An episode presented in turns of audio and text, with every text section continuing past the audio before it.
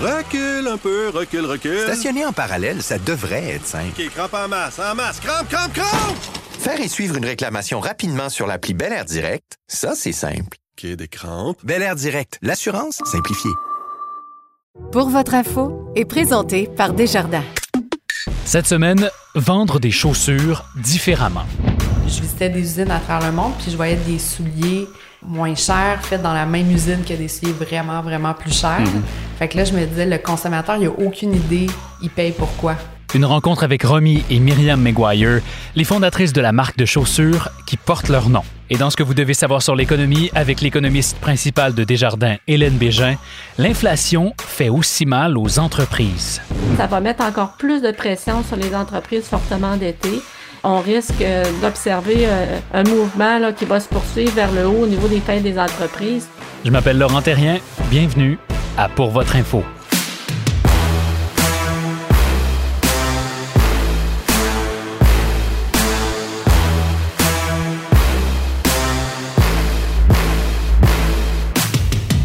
Bonjour à tous.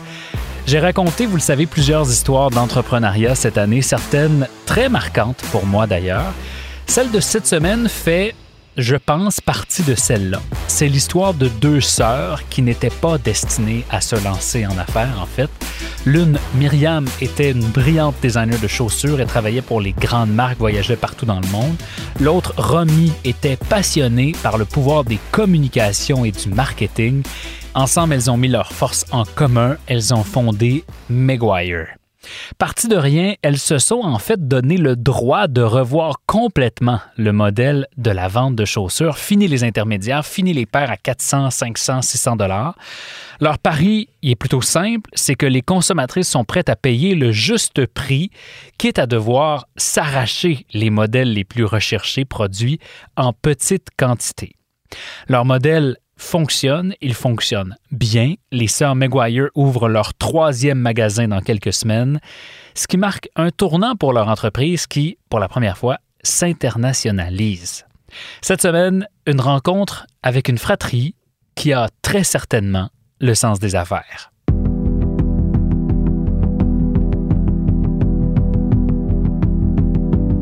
Romy, Myriam, bonjour, bienvenue pour votre info. Merci euh, Bonjour. pour l'invitation. Merci d'avoir accepté. Euh, je, on va parler d'entrepreneuriat, on va parler de, de votre modèle d'affaires chez Maguire. Première question pour vous, vous venez de Québec. Est-ce qu'on dit Maguire ou est-ce qu'on dit Magui? Euh, c'est une bonne question. C'est drôle parce que c'est la question de l'heure euh, quand on parle de la compagnie, mais Ouais. nous, ben, on est à Montréal là, depuis plusieurs années, fait qu'on est, on s'est, on s'est habitué à dire Maguire, mais quand quelqu'un dit Maguire, on accepte très Ah, bien. c'est Maguire. Exact.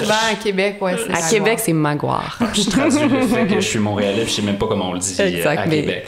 Écoutez, vous, vous aviez toutes les deux de- des carrières florissantes avant de, de lancer Maguire. Euh, Romy en communication et en marketing. Myriam, euh, tu as étudié euh, dans une, une grande école de design de chaussures à Londres. Euh, Il y avait fort probablement des voies plus simples pour vous que celle de l'entrepreneuriat. Pourquoi celle de l'entrepreneuriat? Ben, en fait, la voie plus simple, je l'ai, je l'ai essayé pendant presque dix ans. Tu sais, j'ai travaillé pour d'autres entreprises. Euh, puis je pense que de se partir en affaires après avoir travaillé aussi longtemps dans l'industrie, ben aussi longtemps. tu sais, Une dizaine d'années. une dizaine d'années, euh, ça permet de comme vraiment savoir, euh, tu sais, de se donner des, des objectifs pour quand on devient entrepreneur. On sait les choses qu'on aimait, Mm. des compagnies pour lesquelles on a travaillé, puis après ça, on sait les points qu'on aimerait peut-être améliorer. Puis sans cette expérience-là, je pense pas que Maguire serait euh, ce qu'elle est aujourd'hui. Donc, euh, donc c'est ça, mais c'est certain que quand j'ai quitté mon emploi, je voyageais partout à travers le monde. J'allais magasiner à Milan, à New York, à Paris, Milan, Londres, Shanghai. Fait que, tu sais, je faisais toutes ces villes-là à chaque année. J'étais tout le temps en voyage. Fait que c'est sûr que quand je voulais, j'ai voulu quitter mon emploi, mes parents étaient comme, ben, t'as vraiment un job euh, le fun. Fait que pourquoi tu quitterais tout ça, ouais, Hmm. pour l'entrepreneuriat? Puis je sentais que moi, juste être designer, j'ai- j'aimais un peu toucher à tout. Puis là, je faisais bien mon métier de designer, mais j'avais envie d'apprendre d'autres choses. Puis c'est ça qui est le fun quand tu es entrepreneur. À chaque jour, tu te demandes, OK, comment je vais faire tel truc parce que tu n'as aucune idée. Puis moi, j'aime ce genre de challenge-là. Ouais. Fait que j'étais comme devenue experte dans mon domaine, mais j'avais envie d'apprendre d'autres choses. Romy, est-ce que c'est Myriam qui t'a convaincu ou est-ce que c'est toi qui l'as convaincu de, de se lancer? Euh, moi, c'est ça. Je me suis jamais vue, j'ai jamais pensé être entrepreneur. Je croyais pas que c'était dans mon ADN ou quoi que ce soit. Je me suis joint à Myriam euh, comme sœur, tu sais, pour l'aider. Mhm. Euh, Puis on a rapidement vu qu'on était complémentaires dans nos.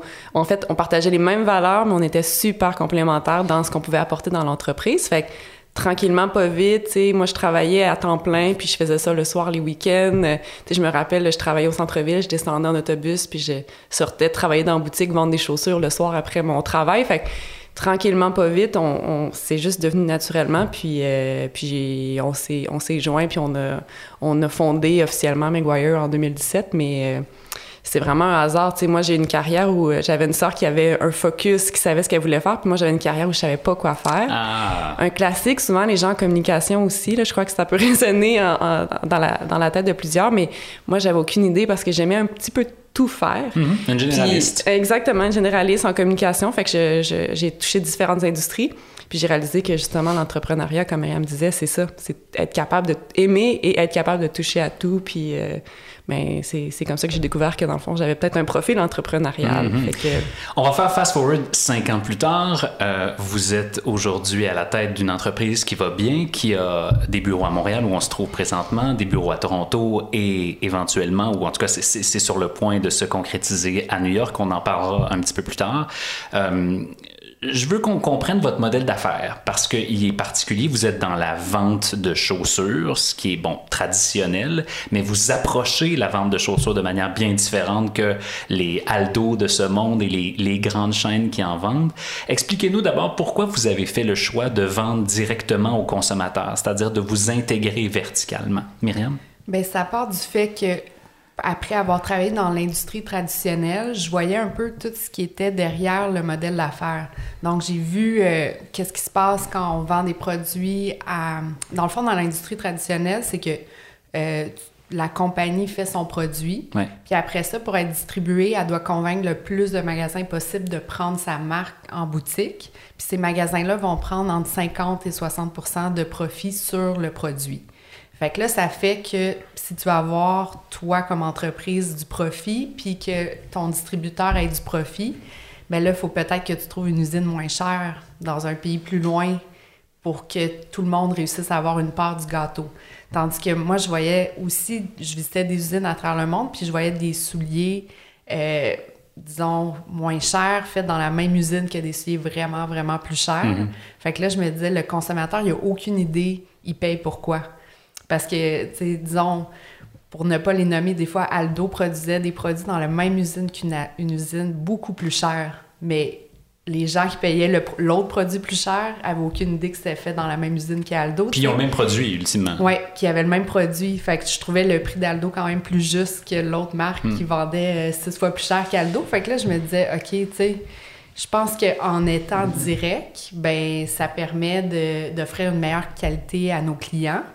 Euh, puis, tu sais, je me souviens d'avoir vu un produit, je suis allée dans une usine, puis là, je demandais au, pro- au propriétaire, ça, c'est combien en production? Puis il me disait 20 Puis après ça, j'arrivais à l'aéroport, je voyais le produit pour 450 US. Incroyable. Fait que c'est vraiment ça qui a fait que je me suis dit, OK, avec les technologies qu'on a aujourd'hui, on a accès directement aux clients via Internet, via les médias sociaux, chose que quand j'ai commencé ma carrière, ça n'existait pas. Tu sais, je- quand j'ai commencé ma carrière, on allait sur Google chercher des images de chaussures, puis il y avait, on allait dans Google Images, puis on, on scrollait, là. il n'y avait pas de Pinterest, il y avait pas, la plupart des compagnies de chaussures n'avaient pas de site web.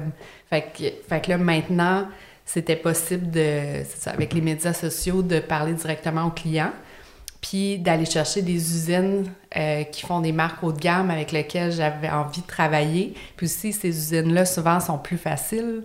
Euh, c'est plus facile de travailler avec eux. Tu sais, leurs techniciens vont avoir beaucoup plus d'expérience que nous. Fait que, tu sais, il n'y a pas beaucoup de problèmes de production, il n'y a pas beaucoup de problèmes en développement. Fait que c'était toutes des expériences que j'avais envie de, de vivre. Euh, après avoir travaillé en Asie pendant plusieurs années, c'est comme plus compliqué faire une production. Donc, euh, travailler en Europe, c'est pour moi, c'était le rêve. Fait que j'avais envie pour ma compagnie de travailler en Europe, offrir des produits de qualité, Puis après ça, montrer aux clients ce qu'il y a derrière un produit de qualité. C'est quoi le coût de production réel?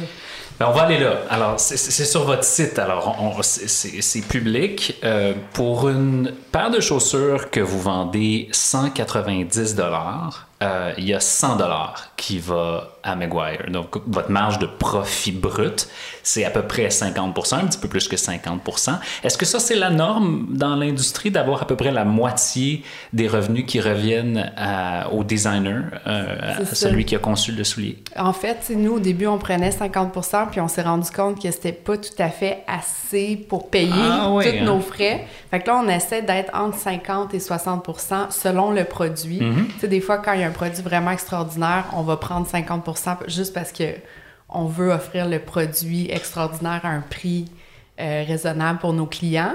Euh, puis il y a certains produits qu'on va faire un petit peu plus d'argent pour balancer. Ouais. Euh, mais je te dirais que d'habitude, justement, les entreprises pour survivre, les distributeurs, comme les, les grands joueurs, vont prendre 50 à 60% parce que c'est ça que, tu as besoin pour justement payer un siège social, des employés, euh, tu sais, tout le fonctionnement de l'entreprise, parce qu'on fait pas... Soit, il me reste Ouais, pas... s'en doute que la marge nette est pas C'est ça. Je me reste pas 60 dans mon compte.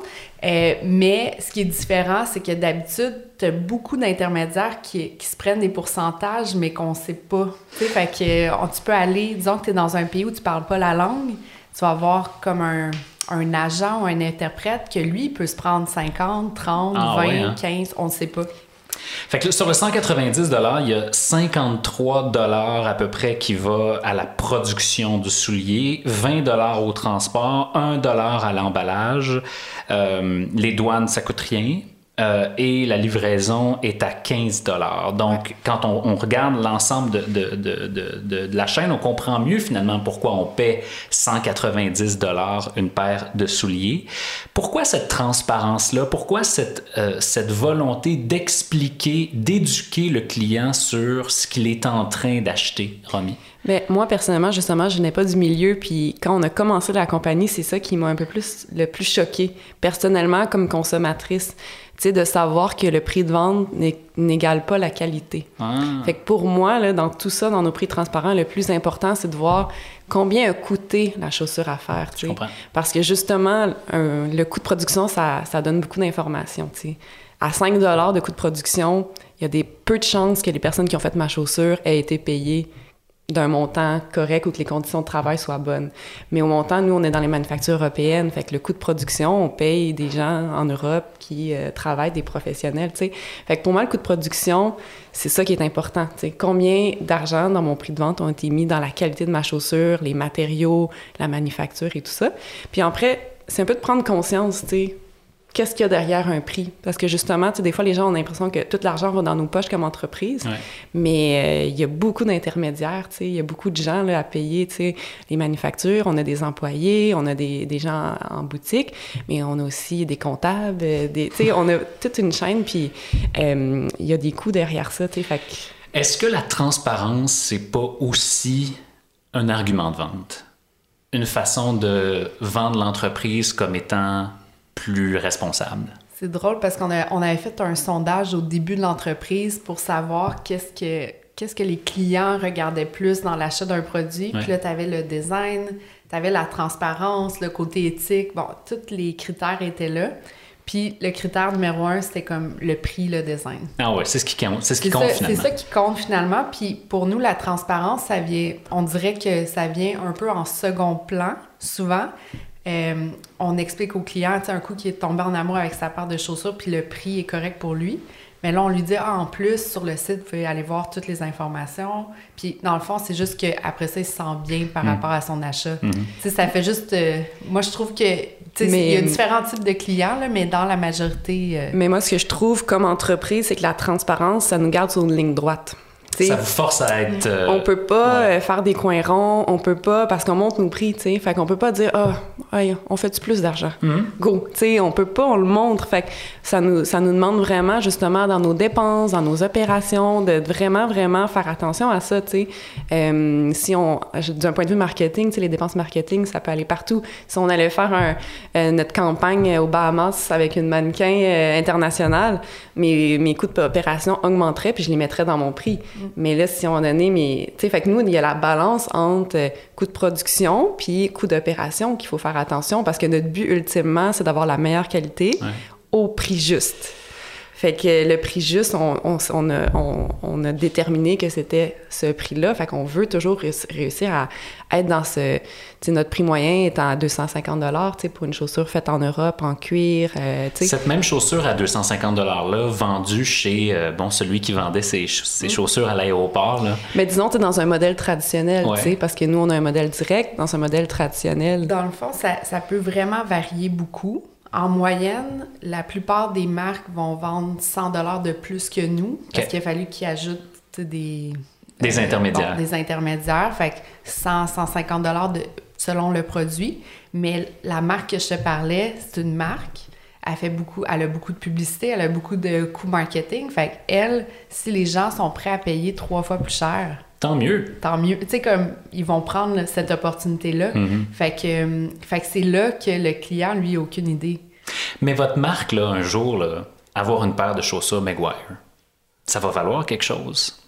Il y a, il y a aussi un prix à payer pour porter des chaussures d'une marque? Comment vous allez l'indiquer ça dans le prix de vos souliers? Écoute, quand on a commencé, les gens nous disaient ça. Vos, ben, vos produits sont pas assez chers. Les gens vont penser, tu sais, que c'est pas de la qualité. Ouais. Fait que moi, mon défi en marketing puis en communication, c'est justement de défaire cette idée préconçue que cher égale qualité. Ah, je comprends. Non, tu sais, le juste prix, comme consommateur, tu veux le meilleur prix, mais il y a un prix à un niveau que si tu descends trop bas, les conditions de travail de tous les gens à l'arrière, ben ils vont, vont périr. Fait que pour nous, c'est de trouver un prix qui est gagnant-gagnant pour tous les intermédiaires, nos manufactures incluses, parce qu'en Europe, les manufactures, si on veut les conserver, il faut, faut leur donner les moyens, de, de réussir à garder leur- leurs employés. Ils ont des enjeux, eux autres aussi, sais, de main-d'œuvre. Notre entreprise, nous, on veut une entreprise euh, que, pour nos employés avec des bons salaires, des bonnes conditions, un bon milieu de travail. Puis pour notre client, on veut que le client aussi soit gagnant dans tout ça. Fait que c'est pour ça qu'on parle de prix juste. C'est le prix juste pour payer tout le monde, puis que, que le produit est bon aussi à la fin. Parce que à la fin aussi, on veut un excellent produit. Là. Ça veut pas dire que... Tu sais, c'est de défaire ça, cette idée-là que prix élevé en mode égale Qualité. euh, qualité ou, ou exclusivité. Nous, l'exclusivité, on la joue sur la quantité. On a des quantités limitées. Fait que si euh, tu veux telle couleur, Bien vite. saute dessus parce qu'elle sera peut-être plus là dans 24-48 heures. Mais on n'est pas dans la- cette game-là de dire euh, l'exclusivité par le prix. C'est Ouais, l'exclusivité par la quantité de produits disponibles. Avec un certain succès, j'ai l'impression, parce que cette stratégie-là euh, semble fonctionner. Vous avez la boutique à Montréal où on se trouve présentement, celle de Toronto. Euh, vous avez un nouveau partenaire euh, associé, actionnaire dans, l'entreprise qui vous amène aux États-Unis. C'est quoi le plan de croissance? Ben, le plan de, croissance, moi, j'ai toujours aimé les marques qui étaient comme assez stables, qui avaient pas nécessairement, partout dans toutes les boutiques, toutes les, à tous les coins de rue. J'aime le côté exclusivité d'une marque. Fait que notre but, c'est d'avoir une croissance euh, stratégique, dans le sens que nous, on ouvre une boutique par marché important, que nous, on trouve important. Fait qu'on a commencé à, Montréal parce que c'est où on habite. Après ça, on est allé à Toronto. Là, on est à New York. Fait que notre, notre plan de croissance en ce moment, c'est ouvrir New York, puis regarder les clients qui achètent à New York viennent de où. Tu sais, parce que maintenant, avec, euh, on est avec Shopify, on peut voir les données de tous nos clients, on peut voir leurs adresses, on peut faire des analyses. Fait que si on, on voit qu'il y a beaucoup de clients à Chicago, par exemple, ben peut-être que c'est ça notre prochaine destination. Fait avec la technologie, on est capable d'aller voir où va être notre prochain point de croissance. Euh, puis c'est ça, je pense que c'est- c'est vers là qu'on s'enligne. Puis je pense qu'en termes de croissance, on a pris euh, le chemin difficile. Donc, en prenant le chemin difficile, c'est on parle souvent de start-up, unicorn, rapide. Ouais, il faut de la croissance on a monté des chiffres, ouais, investisseurs, on a monté 2 millions de dollars, on a pitché. Nous, on n'a pas fait ça. Nous, on a euh, commencé juste nous deux, on a racheté un employé, on a fait des prêts, puis on est allé chercher euh, des, des clients. Puis les clients nous ont montré que ça marchait. On, fait qu'on on a monté l'entreprise euh, sûrement, lentement mais sûrement. Puis pour nous, c'est aussi de pas devenir un feu de paille. tu sais. Le but, c'est de rester. Fait qu'on veut faire des bases où on est différent comme entreprise. Puis chaque client, on, on va le chercher, on, on, le- tu sais, on s'en occupe, puis on veut qu'il revienne. Puis c'est ça pour nous, l'entreprise. Fait qu'on parle souvent de rapidité de croissance, mais pour nous, c'est de d'être différent du marché, puis de prendre notre temps, puis de, d'y rendre, tu sais. Fait que là, avec New York, on espère que c'est ce qui va nous faire faire un gros, un gros saut. Mais, euh, mais ouais, tu sais, des fois, ça vaut la peine d'être différent, puis de prendre son temps pour bien faire les choses. Aller lentement, ça permet aussi d'ajouter de la valeur à la marque. Parce que, tu sais, quand une marque est partout, partout, partout, Mhm. en même temps, euh, sur tout le monde, on dirait qu'après ça, elle, per- elle perd un peu de valeur. Fait que, en gardant des quantités exclusives, comme Romy disait, puis en, en ayant une croissance tranquille, puis il y a- beaucoup de bouche à oreille dans notre croissance. Donc, euh, ça, ça rend ça un peu excitant, pour le client. Puis on veut Qui garder... découvre une nouvelle marque, C'est finalement. ça. Puis on veut garder un peu cette excitation-là mm, avec la croissance. Puis après ça, on peut avoir peut-être une business qui est immense en ligne, mais que quand tu rentres dans notre boutique, tu as encore une expérience intime. tu sais. Fait que ça, on, on trouve ça intéressant, le contraste entre boutique dans un quartier qui n'est pas le, le quartier, les, les quartiers les plus. euh, euh, Les gros quartiers de magasinage, Ouais. on s'installe toujours dans des quartiers un peu plus euh, destination, euh, où tu vas aller plus bruncher avec euh, des amis, la famille, puis ensuite, oups, tu vas venir magasiner. Fait que Pourquoi avoir choisi le quartier Nolita euh, à New York? C'est où? euh, c'est quoi l'ambiance dans ce quartier-là?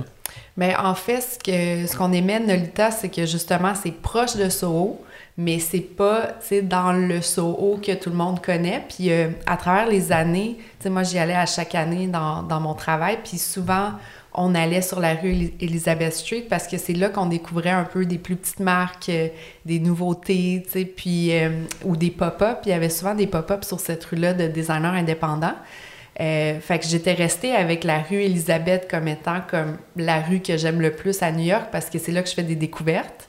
Euh, puis encore aujourd'hui, il y a beaucoup de marques euh, qui se sont installées dans le coin. Fait qu'on est à côté de Everlane, qui, sont les premiers à avoir fait les prix transparents, ou en tout cas l'avoir fait puis commercialisé en sais, at large, à travers le monde. Fait qu'on est à côté d'Everlane, on est à côté de Kuyana, qui est un autre direct-to-consumer. Cézanne, la compagnie française, Ouais. est aussi sur la rue. Puis t'as Aimé Léon Doré, qui est aussi une marque. euh, Il y, a- il y a une file à chaque, euh, à chaque jour devant la boutique. Fait c'est ça qu'on trouvait intéressant de- du quartier. Donc, l'emplacement, c'est aussi un choix fondamental quand on s'installe dans un quartier. C'est pas pour rien que vous êtes euh, à la frontière du plateau Mont-Royal et du Myland aussi euh, à Montréal. C'est que ça commande quelque chose dans la marque aussi. Ouais. Oui, ben en fait, nous, euh, on, tu sais, on- oui, il y avait le modèle d'affaires, mais il y avait aussi de réinventer l'expérience d'achat ou juste l'expérience de magasinage.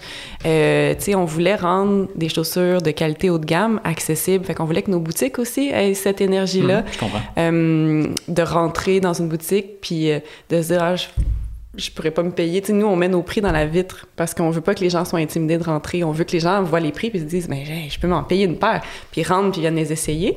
Euh, mais ce qu'on a remarqué, c'est qu'on magasiner pour des chaussures, c'est le fun. C'est une activité. Fait qu'on en fait une activité.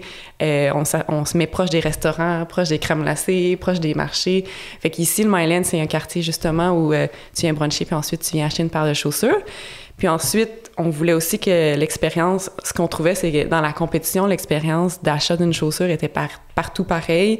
Beaucoup de chaussures, puis on est un petit peu dépendant d'une vendeuse, souvent à commission dans la chaussure. Puis là, tu sais, tu veux essayer. Là, elle là. va chercher des boîtes dans le Baxter. Là, finalement, t'es plus sûr que tu voudrais penser ton événement dans trois mois, puis là, t'es comme, pauvre fille, elle est à commission. Fait qu'on voulait tout enlever ça de notre relation avec la cliente. Donc, en, en désignant notre première boutique, on en est venu avec le concept de garde-robe. Puis c'est devenu un peu notre, euh, notre euh, quelque chose de unique dans toutes nos boutiques. Fait que c'est des garde-robes euh, dans chaque boutique. Puis on va mettre tous les, toutes les tailles d'un produit. Puis les gens essayent directement du garde-robe. Donc il n'y a pas d'attente. Puis aussi nos, nos vendeurs sont pas à commission. Donc ça enlève tout ça. Pour nous, la vision, c'est que la boutique en ligne puis la boutique physique s'alimente, s'aide. Euh, tu sais, le consommateur aujourd'hui là veut acheter et magasiner où ça lui plaît. C'est pas à nous de décider. Fait qu'il faut juste être là puis lui rendre l'expérience le plus simple possible. Donc souvent on a des gens qui vont avoir magasiné en ligne euh, depuis six mois puis finalement ils viennent visiter Montréal puis là ils ont hâte puis là ils essayent toute la boutique puis ils connaissent les noms des produits parce qu'ils étaient très engagés en ligne. Wow. Puis de l'autre côté, on a beaucoup de premiers clients qui sont en boutique parce qu'acheter une chaussure des fois en ligne, ça peut faire peur. Fait qu'ils vont venir essayer toute la boutique. Euh, puis ensuite, ils vont acheter en ligne à travers les mois selon leurs besoins. Fait que euh, on a juste réalisé, c'est ça, tu sais, d'arrêter de, de voir la boutique en ligne puis le physique comme une compétition. C'est, ce sont des amis, là. Ils s'aident puis c'est pas à nous de décider où ils s'en vont.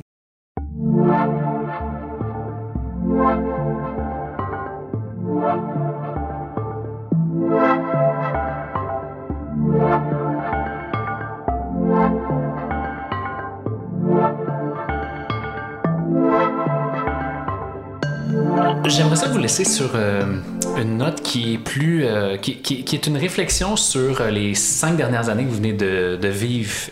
Moi, j'ai eu des frissons quand tu disais il y a une minute, Romy, que il y, a, y a des clientes qui arrivent en magasin et qui connaissent déjà le nom des chaussures, qui vous aiment déjà. Il n'y a pas une fierté qui vient avec le fait de se dire, mon Dieu, mais on a bâti quelque chose qui devient plus grand que nous, qui devient, qui devient la boutique de plein de gens que peut-être je connais même pas moi-même. Mais moi, en tout cas, je pas. euh, c'est un truc euh, qu'on a de la difficulté, moi, sais, on célèbre pas beaucoup nos succès. Ah oui? Mais parce que quand tu quand t'as une business comme ça en croissance, tu es juste focus sur le, pr- le moment présent. Tu sais, on a- on n'est pas beaucoup dans. tu sais, on, Vous on- pensez à demain, vous pensez pas c'est à hier. ça. Exemple, on va ouvrir la boutique à New York, puis on va être comme, OK, bon, là, il faut que je paye les taxes. On dirait qu'on est tellement dans notre... euh, qu'on le voit pas, ce que tu dis là. J'ai pas le même frisson que toi, Ouais. parce qu'on dirait que je suis toujours dans le quotidien.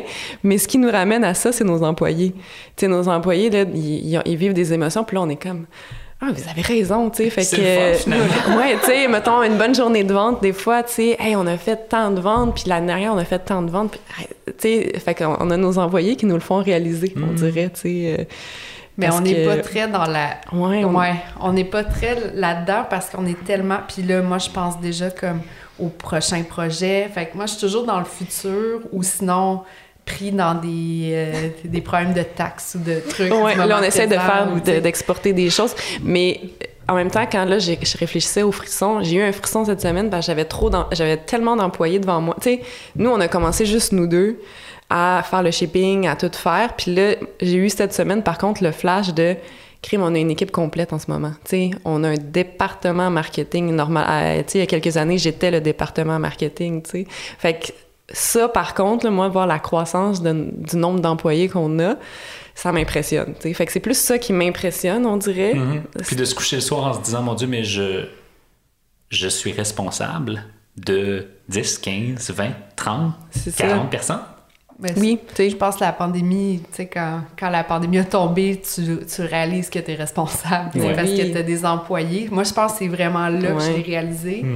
Puis après ça, c'est juste de continuer, tu sais, tu te dis, OK, si j'ai passé à travers ça, puis j'ai été capable de d'accommoder tout le monde, ben là, je peux passer à travers plein de choses, parce que ça va peut-être pas arriver demain que tous mes magasins ferment, puis que je puisse pas vendre, Ouais, tu tu sais, sais, euh, fait que ça, je on pense dit que ça en tout cas que ça arrive pas toutes les ça Non, mais- comme aidé à, à se dire, Hey, on est capable. On se fait souvent dire, tu sais, en entrepreneuriat, c'est les quatre premières années. euh, Ouais. J'avais entendu dire ça. Tu sais, si tu passes à travers tes quatre premières années, bravo, tu sais, t'as- fait tous les cycles, puis tu vas, tu vas réussir. Tu as réussi à montrer que ton modèle fonctionne.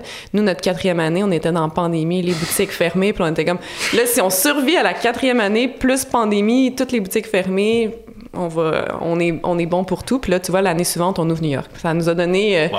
ça nous a donné la, la confiance de se dire, euh, on est capable. Une petite seconde pour, euh, pour apprécier le chemin parcouru. Romy, Myriam, ça a été vraiment un plaisir. On a de loin excédé le temps qu'on avait pour cette entrevue-là, mais ça m'a fait plaisir de faire votre connaissance aujourd'hui. Puis je vous souhaite, je pense qu'on vous souhaite tous bon succès pour la suite. Merci beaucoup. Merci. Ce que vous devez savoir sur l'économie. Voici Hélène Bégin. Bonjour Hélène. Bonjour Laurent. Alors, euh, depuis quelques semaines, l'inflation est sur toutes les lèvres. On en a parlé à ce micro à quelques reprises. Or, on parle peu, Hélène, de l'impact de l'inflation sur les entreprises. On se concentre beaucoup sur l'impact de l'inflation sur, euh, sur nos propres euh, biens de consommation euh, de tous les jours, l'essence, l'épicerie, etc. Est-ce qu'il y en a euh, des impacts au niveau des organisations? Oui, tout à fait. Euh, L'augmentation plus rapide des prix est généralisée, on le sait, ça affecte à la fois les ménages et les entreprises. Euh, Celles-ci sont confrontées à une forte hausse de leurs coûts depuis l'an dernier. Euh, D'une part, il y a la flambée du prix des intrants, du coût des transports, et il y a une pression à la hausse euh, sur les salaires qui, qui se- qui s'accentue depuis quelques mois et ça réduit la rentabilité de nombreuses entreprises. Donc, plusieurs d'entre elles s'ajustent en augmentant le prix de vente. Euh, cela a le désavantage de contribuer à alimenter l'inflation pour l'ensemble de l'économie.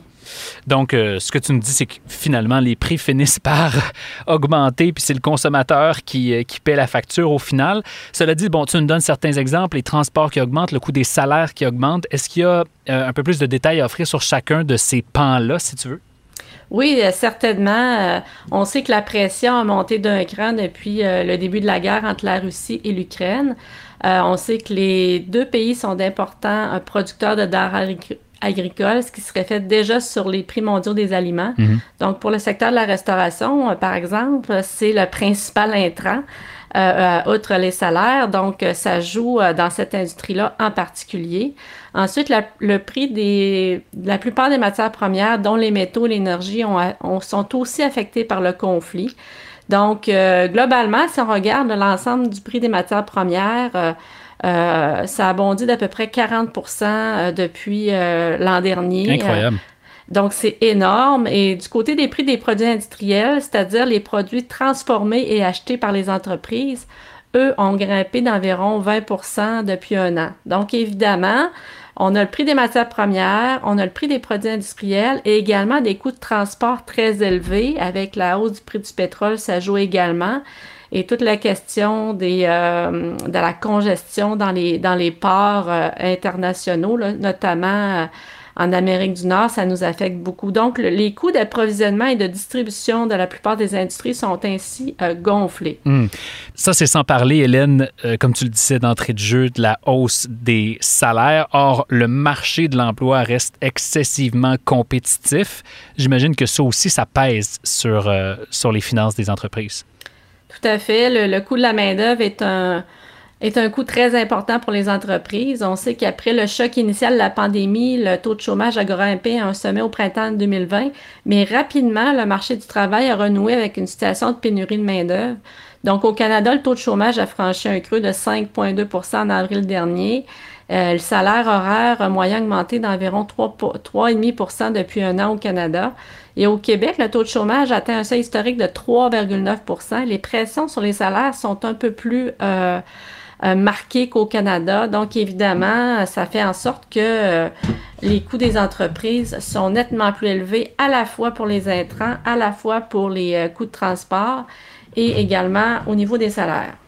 Donc, la question qui tue, Hélène, à un certain point, il y a une limite à augmenter les prix. Est-ce qu'on voit des impacts sur la rentabilité des entreprises? oui, tout à fait. ce qu'on peut voir dans les, dans les statistiques, c'est que environ le tiers des entreprises euh, prévoient une baisse de la rentabilité au cours des trois prochains mois. C'est tiré de l'enquête de, Statistique Canada sur la situation des entreprises. Et euh, selon la Fédération canadienne de l'entreprise indépendante qui, euh, qui mène un sondage également auprès des PME, ce qui est ressorti du sondage, c'est que les, les PME prévoient augmenter leur prix d'environ 5% d'ici un an. Donc, euh, malgré la hausse de prix qui est prévue par les entreprises, euh, euh, il y a quand même une, part importante d'entre elles qui prévoit une baisse de la rentabilité. Évidemment, la situation est plus difficile dans certains secteurs, comme par exemple le secteur de l'hébergement et la restauration, qui connaît des proportions plus importantes en termes de baisse de rentabilité. Alors, deuxième question qui tue d'abord, Hélène, est-ce qu'il y a plus de faillites? Ben, ce qu'on observe effectivement, c'est une tendance à la hausse qui semble s'installer. Il faut dire que, euh, selon Statistique Canada, environ le trois quarts des entreprises ont actuellement suffisamment de liquidité pour poursuivre leurs activités pendant trois mois, mais la situation est quand même plus critique pour le quart d'entre elles. Donc, euh, les statistiques qu'on a reçues récemment euh, montrent une tendance à la hausse. Cependant, il ne faut pas oublier que le nombre d'insolvabilités des entreprises a fléchi d'à peu près 25 en 2020, d'environ 10 en 2021, grâce au soutien gouvernemental et aux mesures d'allègement des institutions financières. Donc, évidemment, tout ça est un peu derrière nous. Euh, et euh, en même temps, on observe une, une, hausse des coûts importante pour les entreprises. On en a parlé. S'ajoute à ça euh, la remontée des taux d'intérêt qui va en fait gonfler les coûts d'emprunt. Donc, évidemment, ça va mettre encore plus de pression sur les entreprises fortement endettées et euh, on risque d'observer euh, en fait un, mouvement là, qui va se poursuivre vers le haut au niveau des faits des entreprises. Ceci dit, on part d'un niveau excessivement bas euh, en raison des éléments que j'ai mentionnés, puisqu'elles étaient très faibles au plus fort de la pandémie. Oui, tout à fait. Il fallait bien que le balancier finisse par revenir à un certain point. Hélène, merci d'avoir été avec nous cette semaine. Ça m'a fait plaisir.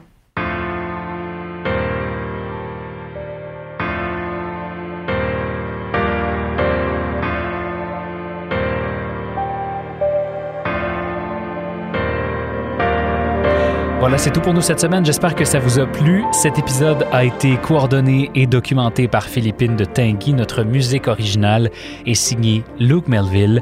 Je m'appelle Laurent Terrien. Merci d'avoir été avec nous cette semaine et à la semaine prochaine. Recule un peu, recule, recule. Stationner en parallèle, ça devrait être simple. OK, crampe en masse, en masse. Crampe, crampe, crampe! Faire et suivre une réclamation rapidement sur l'appli Bel Air Direct, ça, c'est simple. OK, des crampes. Bel Air Direct, l'assurance simplifiée.